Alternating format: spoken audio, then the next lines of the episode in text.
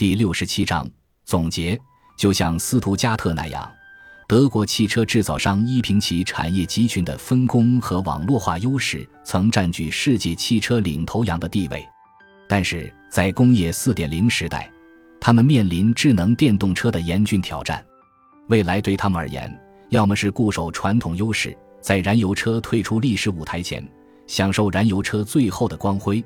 要么是未雨绸缪，立即开始电动化转型，否则等到电动车赛道上挤满新选手，就再无胜算。目前，这些传统汽车企业已经行动起来，开始增加电动汽车的车型，扩大产能，争取在新型电动车市场保留一席之地。但是，想要真正维持过去的辉煌，就要自己及自己的命。一方面，他们需要向特斯拉学习。将电动车视为移动出行服务的提供者，以此来重塑电动车的竞争力，包括续航能力、性价比、长期提供优质服务的能力。另一方面，他们需要和支撑企业转换合作方式，打造强大的数字软件平台。这两点无疑是需要传统德国车企脱胎换骨才能完成的任务。不过，生态和政治环境留给德国车企深思转型战略的时间并不多。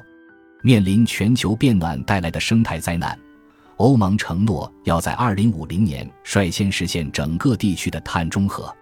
因此，欧盟的碳排放标准要求到2021年降到每平方公里95克二氧化碳。这个标准到2025年还会继续降低。为此，欧盟各国要做到的具体目标就包括改变能源结构，变火力发电为清洁能源发电，逐步禁售燃油车，改为清洁能源，为车企制定严格的碳排放指标。这会迫使制车商修建和出售大规模电动车。在此背景下，二零一六年十月，德国上议院通过法案，宣布将在二零三零年禁止销售燃油车。德国前总理默克尔也曾立下豪言壮语，要在2020年达到百万电动汽车销量，2030年在德所有的注册新车必须达到零排放标准。在受疫情影响的2020年，德国车企们的努力正在产生初步效果。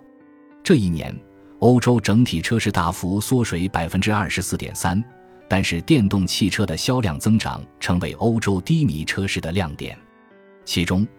二零二零年，德国电动汽车销量达十九点四万，销量增长相比二零一九年达到两倍之多。